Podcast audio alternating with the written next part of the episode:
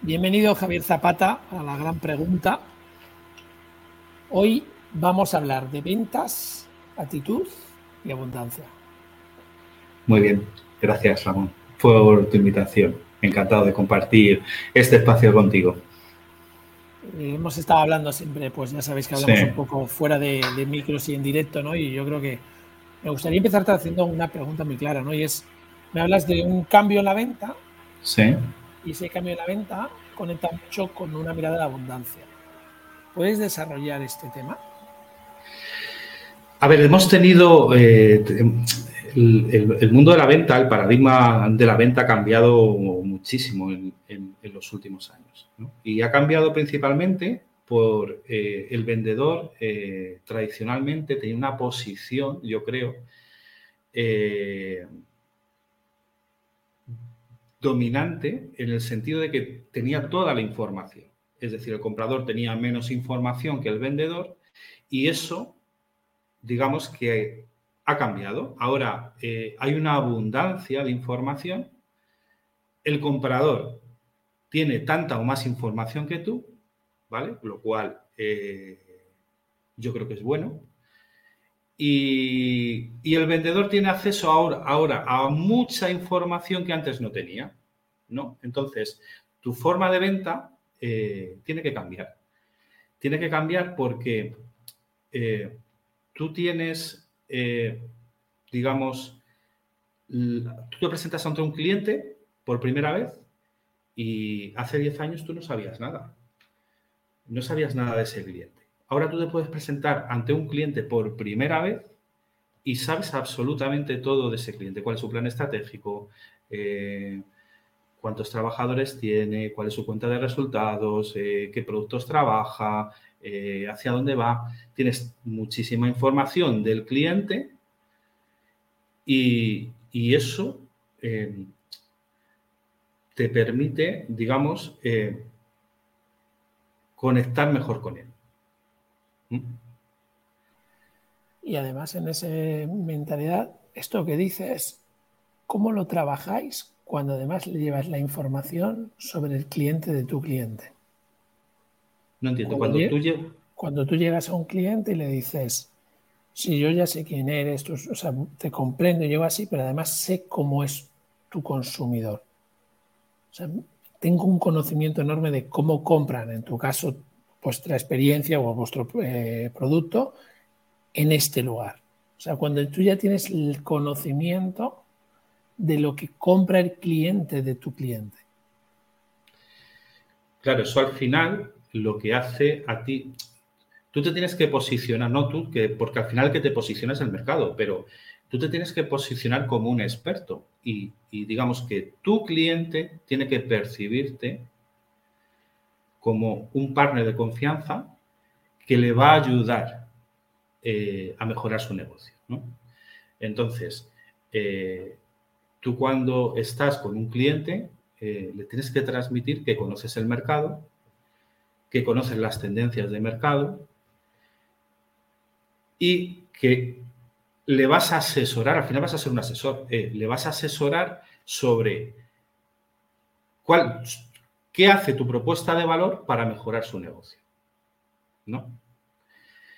Y, toda esa información antes era muy complicada de conseguir y ahora realmente no digo que sea sencilla, pero se puede. ¿eh? Se puede trabajar y se puede conseguir eh, toda esa información para eh, trabajar al final lo que estás persiguiendo, que es que tu, tu cliente mejore su negocio. Cuando pones el foco ahí, en el cliente mejor el negocio, ¿no? Tú tienes, bueno, pues la suerte de, llevar un equipo de vendedores. Sí. Y, grande, ¿no?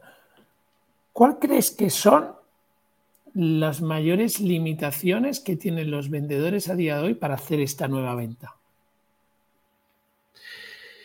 Eh, yo creo que tienen un problema, el principal problema es un problema de actitud.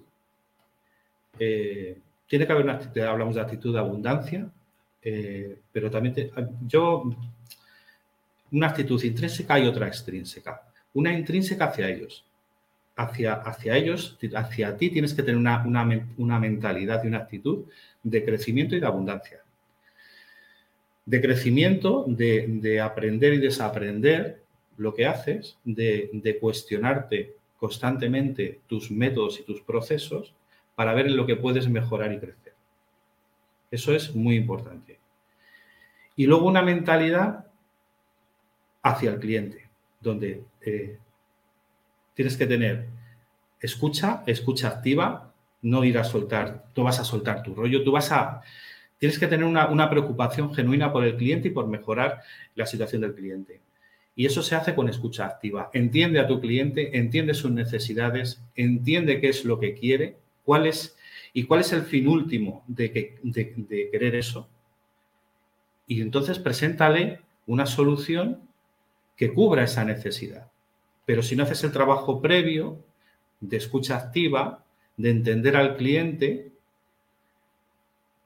mm, no vas a conectar con él. Y no vas a conectar con la necesidad que realmente tiene.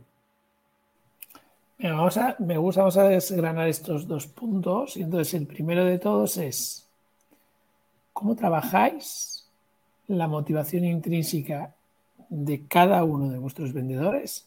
Intrínseca, extrínseca, ¿no? Para ¿Cómo lo trabajáis? ¿Qué herramientas concretas? ¿Qué metodologías? ¿Cómo lo lleváis a cabo? A ver, yo en mi caso con, mi equipo comercial, eh, a ver, cuando yo creo que se lidera siempre desde el ejemplo.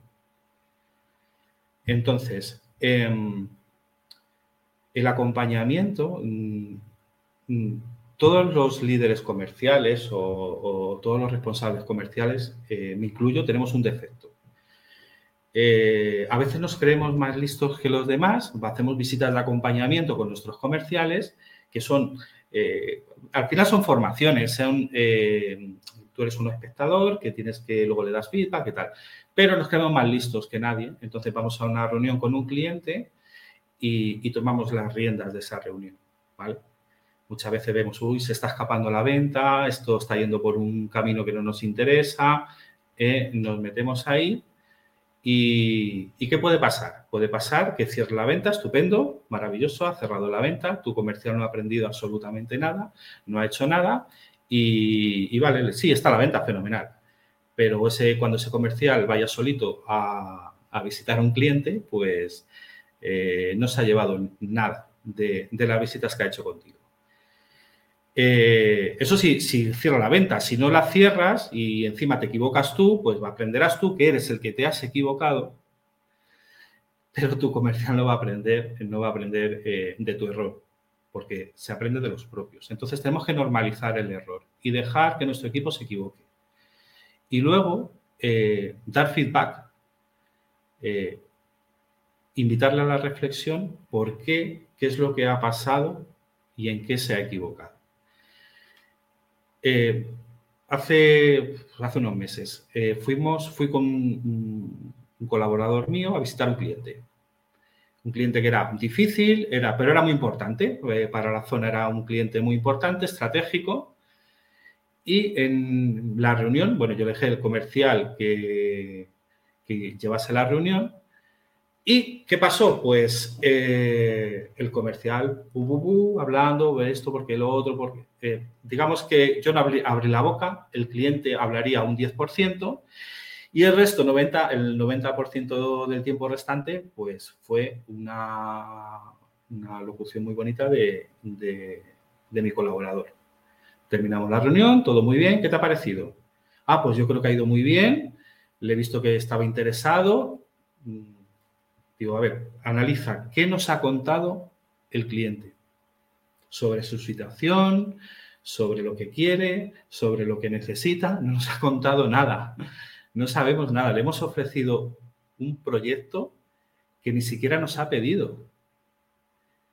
Por supuesto, no hicimos el cliente, no lo hicimos en ese momento. Luego, posteriormente, sí que se hizo. Pero tú entiendes que no sabes nada del cliente. Que hemos hemos hablado, sí hemos contado nuestra historia. Ahora, si quieres, te cuento un tema sobre lo, que, lo poco que le importamos eh, normalmente a los clientes. Eh, le hemos contado nuestra historia, una historia no pedida, y no hemos averiguado nada. No sabemos, estamos igual que antes de entrar y eso no puede ser, tenemos que escuchar. Y luego ese cliente lo, se acabó haciendo. ¿eh? Eh, y te decía que al, cliente le importamos muy poco.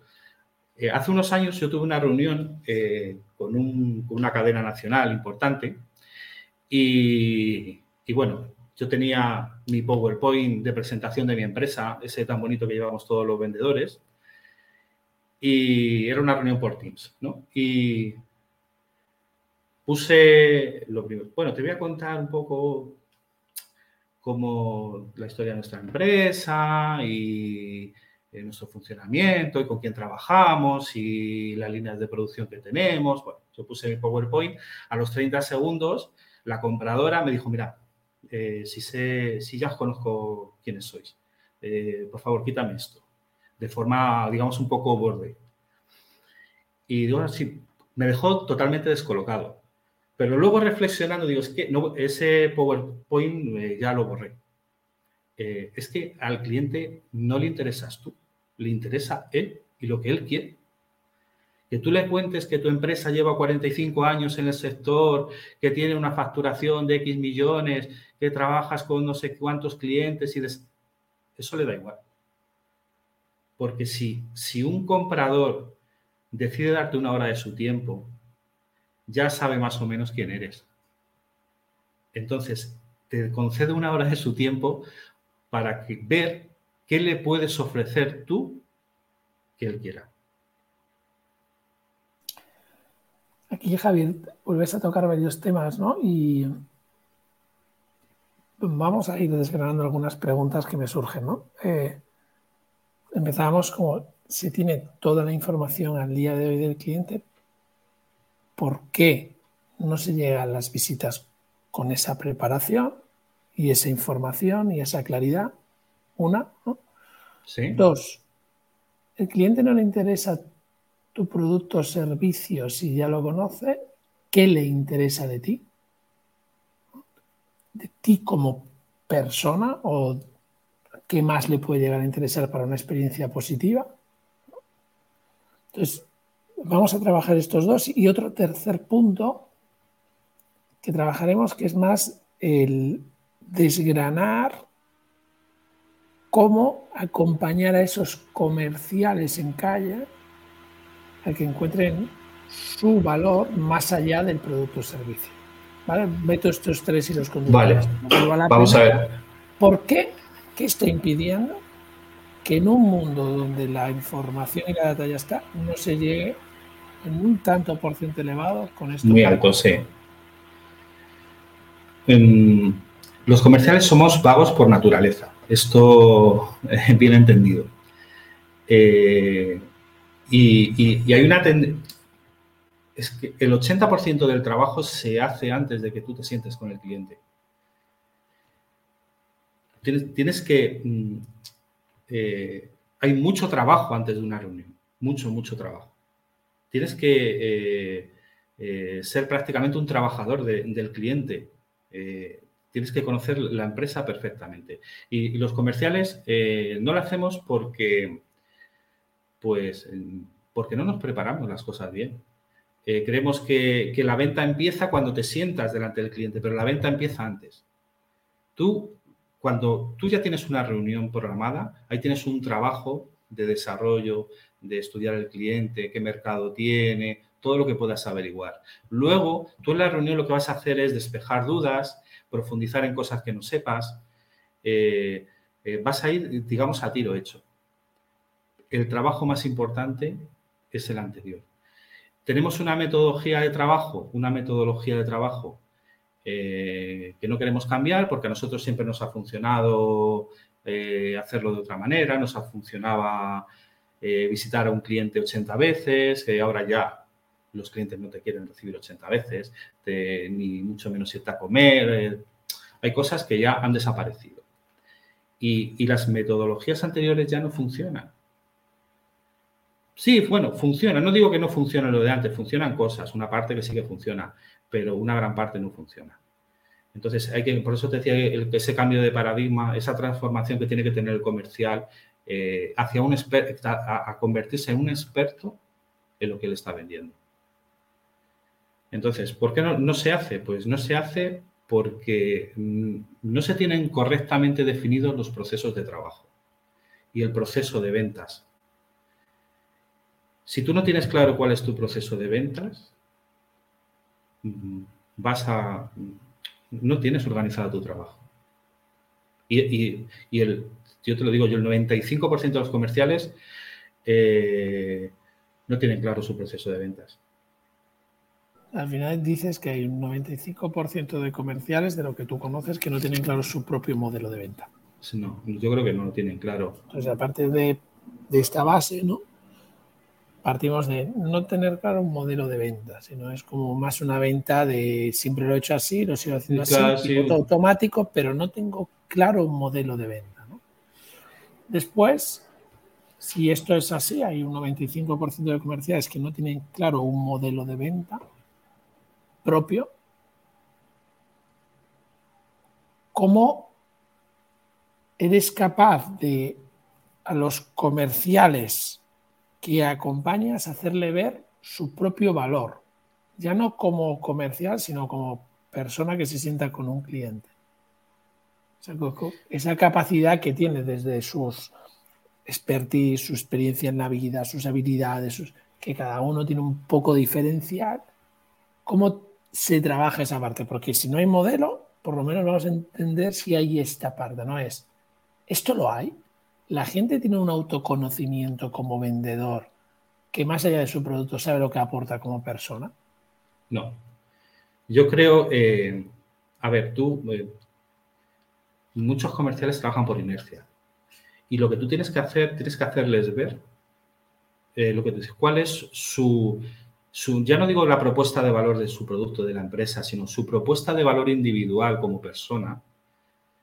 ¿Por qué te están comprando? Es decir, tú trabajas por inercia y funcionas. Y funcionas porque tienes algo que funciona. Y tienes algo que genera confianza en el cliente, que tienes algo, algo por el que te perciben como asesor, tienes algo por lo que te llaman cuando tienen un problema. Eh, eso tiene que quedar, eh, tienes que hacérselo ver al, eh, al comercial. Oye, esto lo haces muy bien y esto yo veo que tus clientes lo valoran mucho.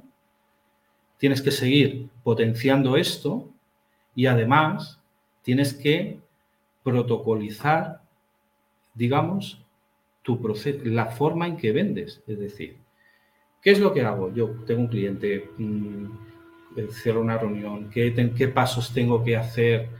¿Tengo que seguir antes de esa reunión? Eh, ¿Qué tengo que hacer en la reunión? Es, mi objetivo es este, este, este y este. Lo consigo. Vale, he conseguido principalmente información.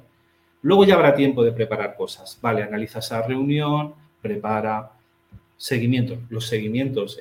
No vamos a hablar de los seguimientos de los comerciales, de muchas veces hacemos, pum, lanzamos la propuesta y, uy, si mandé una cotización hace dos meses a este cliente, voy a preguntarle. Decir, todo no, pues voy, a, a, preparar una propuesta adaptada, voy a hacer un seguimiento en una semana a preguntar esto, tenerlo todo eh, estandarizado, que al final muchos es lo que hacen, pero lo hacen por inercia. Pero no es, es escoger, esto es lo que te está funcionando, esto no te está funcionando, esto lo voy a hacer de esta manera y esto lo voy a hacer de otra. Y siempre, entre comillas, lo voy a hacer todo igual. Voy a replicar el modelo. Claro, estamos hablando de 95% no tiene un modelo propio de venta, no. no tiene un modelo de venta. No tiene un modelo, no tiene un modelo, no es que no tenga un modelo, no lo tiene lo tiene aquí. No lo tiene. O sea, es un piloto automático, ¿qué tal? Pero no lo tiene, ¿no? Que le genera una ansiedad además. los años, sí, exacto. Ah, entonces, si hay un 95% que no tiene modelo, estamos hablando del mismo tanto por ciento más que no tiene ese autoconocimiento. Que no tiene ese autoconocimiento. Bueno, ahí yo creo que encontramos distintas. Eh, yo creo que hay algunos que tienen sí tienen un autoconocimiento de cuáles son sus puntos fuertes y cuáles son los débiles. Y los hay que lo tienen, digamos, que lo, trabajan y los hay que lo tienen, pero dice, bueno, a mí me funcionan así las cosas, pues voy a seguir haciéndolo todo igual. Y a lo mejor le podrían ir las cosas cien mil veces mejor. Decir, oye, tienes unas fortalezas, esto, esto bien trabajado, eh, tú eres eh, un top total. Y esto, entiendo que en el equipo mm, lo debéis de mapear y saber las fortalezas y debilidades de cada uno, por, porque así realmente como se empieza a poder crear un poco una red comercial, ¿no? O sea, oye, este es bueno en este, este es bueno en esto, esto estas las debilidades, las cubrimos. ¿Cómo tenéis vuestro modelo de escucha activa para definir retos comunes con vuestros clientes? Porque me imagino que al final, mapeado N clientes, hay muchos retos que se repiten. ¿Cómo trabajáis todo ese modelo? Porque vamos a, no hay modelo, digo, en, el mundo comercial. Sí. El autoconocimiento, si lo hay, es de piloto automático, pero no se aplica realmente a aportar un valor al cliente, sino que se tiene como abre, no se Y el modelo, entonces, ¿cómo, ¿cómo llegas a conectar con un cliente sin esto? Porque, claro, estás más en, ¿no? en toda la nebulosa de intentar cerrar una venta que en tener ese modelo de escucha. Claro, es que el modelo, mm, cierto es que cuanto mayor es la organización, sí que suele haber un, proceso de ventas que el responsable comercial ha trasladado a su equipo y, está todo más protocolarizado. En organizaciones medianas y pequeñas yo creo que esto no sucede por norma general. Eh, yo tengo una relación muy estrecha con todos mis colaboradores. Y entonces eh, hago visitas de seguimiento con ellos, de acompañamiento, eh, nos reunimos, eh, trabajamos, trabajamos en conjunto, digamos, por yo sé cómo, cómo es cada uno, y no les trato a todos igual, porque cada uno es distinto. Y les hago ver cuáles son sus fortalezas, qué es lo que hacen bien y, sobre todo intento que el que, es un, el que es muy bueno, el típico vendedor relacional, que es muy bueno en las relaciones, generando confianza con el cliente, eh, posicionándose con el cliente, eh, con mucha experiencia, pero luego es un desastre, eso no sé por qué, es, siempre es así. El que es muy bueno en eso, luego es un desastre a nivel administrativo, de organización, de tal, de tal. Pues intento mitigar esas debilidades, es decir, no le voy a, a, ese comercial, yo no le voy a desgastar con temas administrativos que sé eh, que le van a desgastar. Voy a potenciar mucho lo que él tiene bueno que es muy bueno abriendo clientes, que se relaciona muy bien, que genera oportunidades, que la detecta, que todo esto, vale, eso a tope. Lo otro, vamos a intentar simplificar, trabajar con él. ¿De qué manera puedes hacer esto de una forma más sencilla? ¿De qué manera te va a suponer menos trabajo? ¿De mm, qué manera te puedes centrar más en lo que te tienes que centrar? tú trabajas cada, cada comercial eh, las fortalezas y lo que le va a generar a él más resultados y se va a sentir mejor. Si tú a ese comercial le tienes asfixiado con todo lo que tienes que meter en el CRM, lo que no sé qué, esto no me has pasado reporte de esto, eh, estás, digamos, generando, eh, estás consumiendo la energía del comercial. Y hay otros que son al contrario, otros que son muy metódicos, que son muy tal, que relacionalmente a lo mejor les cuesta más salir de visitas, es, otro, otro tipo de perfil. Que dices, bueno, pues eh, a lo mejor hay que potenciarle otras cosas, de qué manera tú vas a trabajar más que el cliente, más orientado al cliente, no estés todo el día sentado en, el, en, el despacho, eh, muévete un poquito más, vamos a ver qué, qué hacemos, pero no le puedes exigir lo mismo que al otro. Tienes que exigirle en su medida. Y los dos acaban funcionando, si los ajustas, acaban funcionando muy bien. Si te enfocas sobre todo en sus fortalezas. Este es muy fuerte a nivel administrativo, trabaja mucho las propuestas por email, manda buenas propuestas, tal, tiene un contrato constante.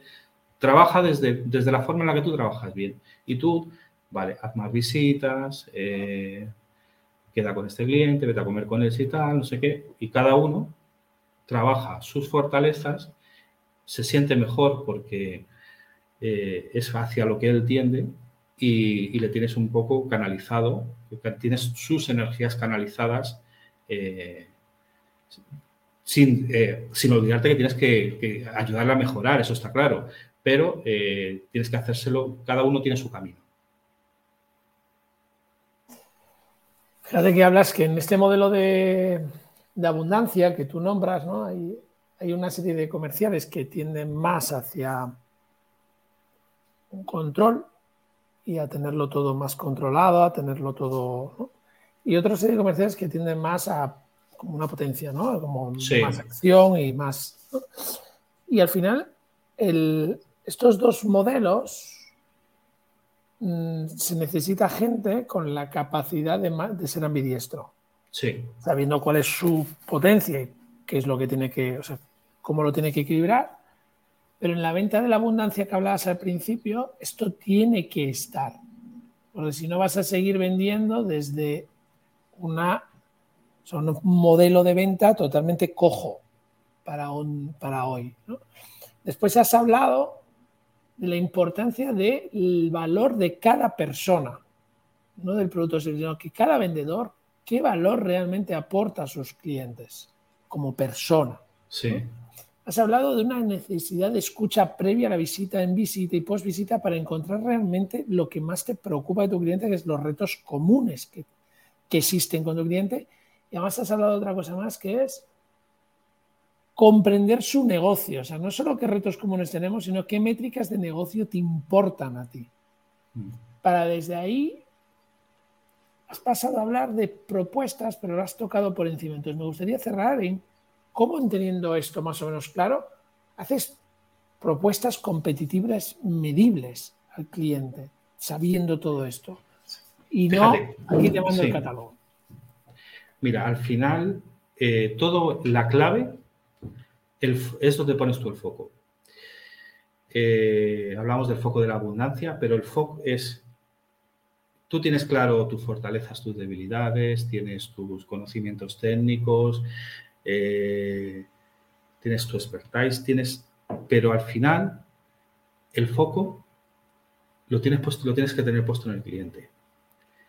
Y mira, un ejemplo. Nosotros, eh, yo trabajo, como sabes, trabajo con gran consumo eh, entonces hacemos, digamos, todos los años, cada año hacemos una, reunión para preparatoria de, digamos, la campaña, eh, hacemos de un año para otro, donde nosotros trabajamos productos y, vemos qué, vamos a diseñar para, el año siguiente, ¿no? Entonces, eh, con una, gran cadena nacional, en esta reunión, bueno, a ver, Javier, ¿qué ¿Qué opinas? ¿Qué, crees que debemos hacer de cara al año que viene? Digo, pues a ver, lo primero y lo que más me está llamando es que tenemos que dar de baja este producto. Es decir, empiezas, es que fíjate cómo cambia el concepto, empiezas la reunión desvendiendo. Es decir, no, no te voy a meter más esta referencia, no, no, no, esto fuera, esto no está rotando, este producto creo que no está funcionando y que deberíamos quitarlo ahí estás mirando por el cliente. Estás mirando por ti también, porque tú lo que quieres es que el cliente venda. Y dices, no, esto, eh, pero lo que transmites es, ostras, eh, me está diciendo, no, esto, esto no funciona, esto mejor lo quitamos. Ya veremos si metemos a otra cosa o, si quieres lo metes de la competencia, pero este producto está, eh, está, te está causando un problema porque te está limitando las ventas. Entonces lo vamos a quitar.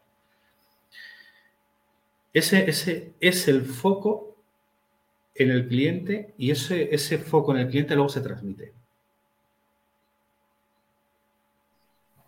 Fíjate que al final estás haciendo una solución competitiva medible, has hablado de un factor dentro de todo esto que es la, eh, te voy a quitar lo que no funciona inmediatamente. ¿Por qué? Porque tengo claro mis métricas, entonces aquí no está funcionando, vamos a sustituirlo por esto que sí funciona, se me meto en tu estrategia y complemento tu estrategia. ¿no? Eh, Javier, ha sido un auténtico placer charlar contigo de ventas. Eh, no sé si me queda alguna pregunta más o algo que quieras decir más antes de cerrar. Pues no, es lo que te comentaba, que ese, ese cambio de paradigma, de paradigma eh, en el mundo de las ventas eh, mm, hace que los, todos los vendedores tenemos que, tener una, actitud de, una actitud de cambio, una actitud de crecimiento, una intrínseca y otra extrínseca, de crecimiento hacia adentro, de abundancia, de ver dónde ponemos el foco y otra extrínseca, ¿no? Que es eh, escucha activa con el cliente, detectar necesidades, eh, detectar oportunidades y que esas oportunidades, las oportunidades son, tienen que, ser mutuas, es decir, no es una oportunidad mía, es una oportunidad que tiene que ser del cliente y mía, tiene que, tiene que haber una intersección ahí. Y, al final posicionarte eh, como un partner de confianza para tu cliente. Qué bueno, porque acabas de hablar de dos cosas que hablábamos hace poco en otra gran pregunta, motivación intrínseca y extrínseca, y le añado para cerrar un hilo, os podéis ir a la pregunta número 49, que es también hablar de, yo creo que pocos comerciales llegan, pero es hablar de cuando tienes claro la intrínseca y la extrínseca, le integras el propósito, que es para que lo haces todo. Entonces ahí de realmente empiezas a entender esa venta exponencial, abundante que hablamos. Gracias Javier por, por tu tiempo. Gracias a ti, Ramón. Hasta aquí la gran pregunta de hoy. Si quieres seguir aprendiendo sobre ventas y cómo respirar tranquilo mientras consigues resultados exponenciales, entra en biforget.com barra ventas.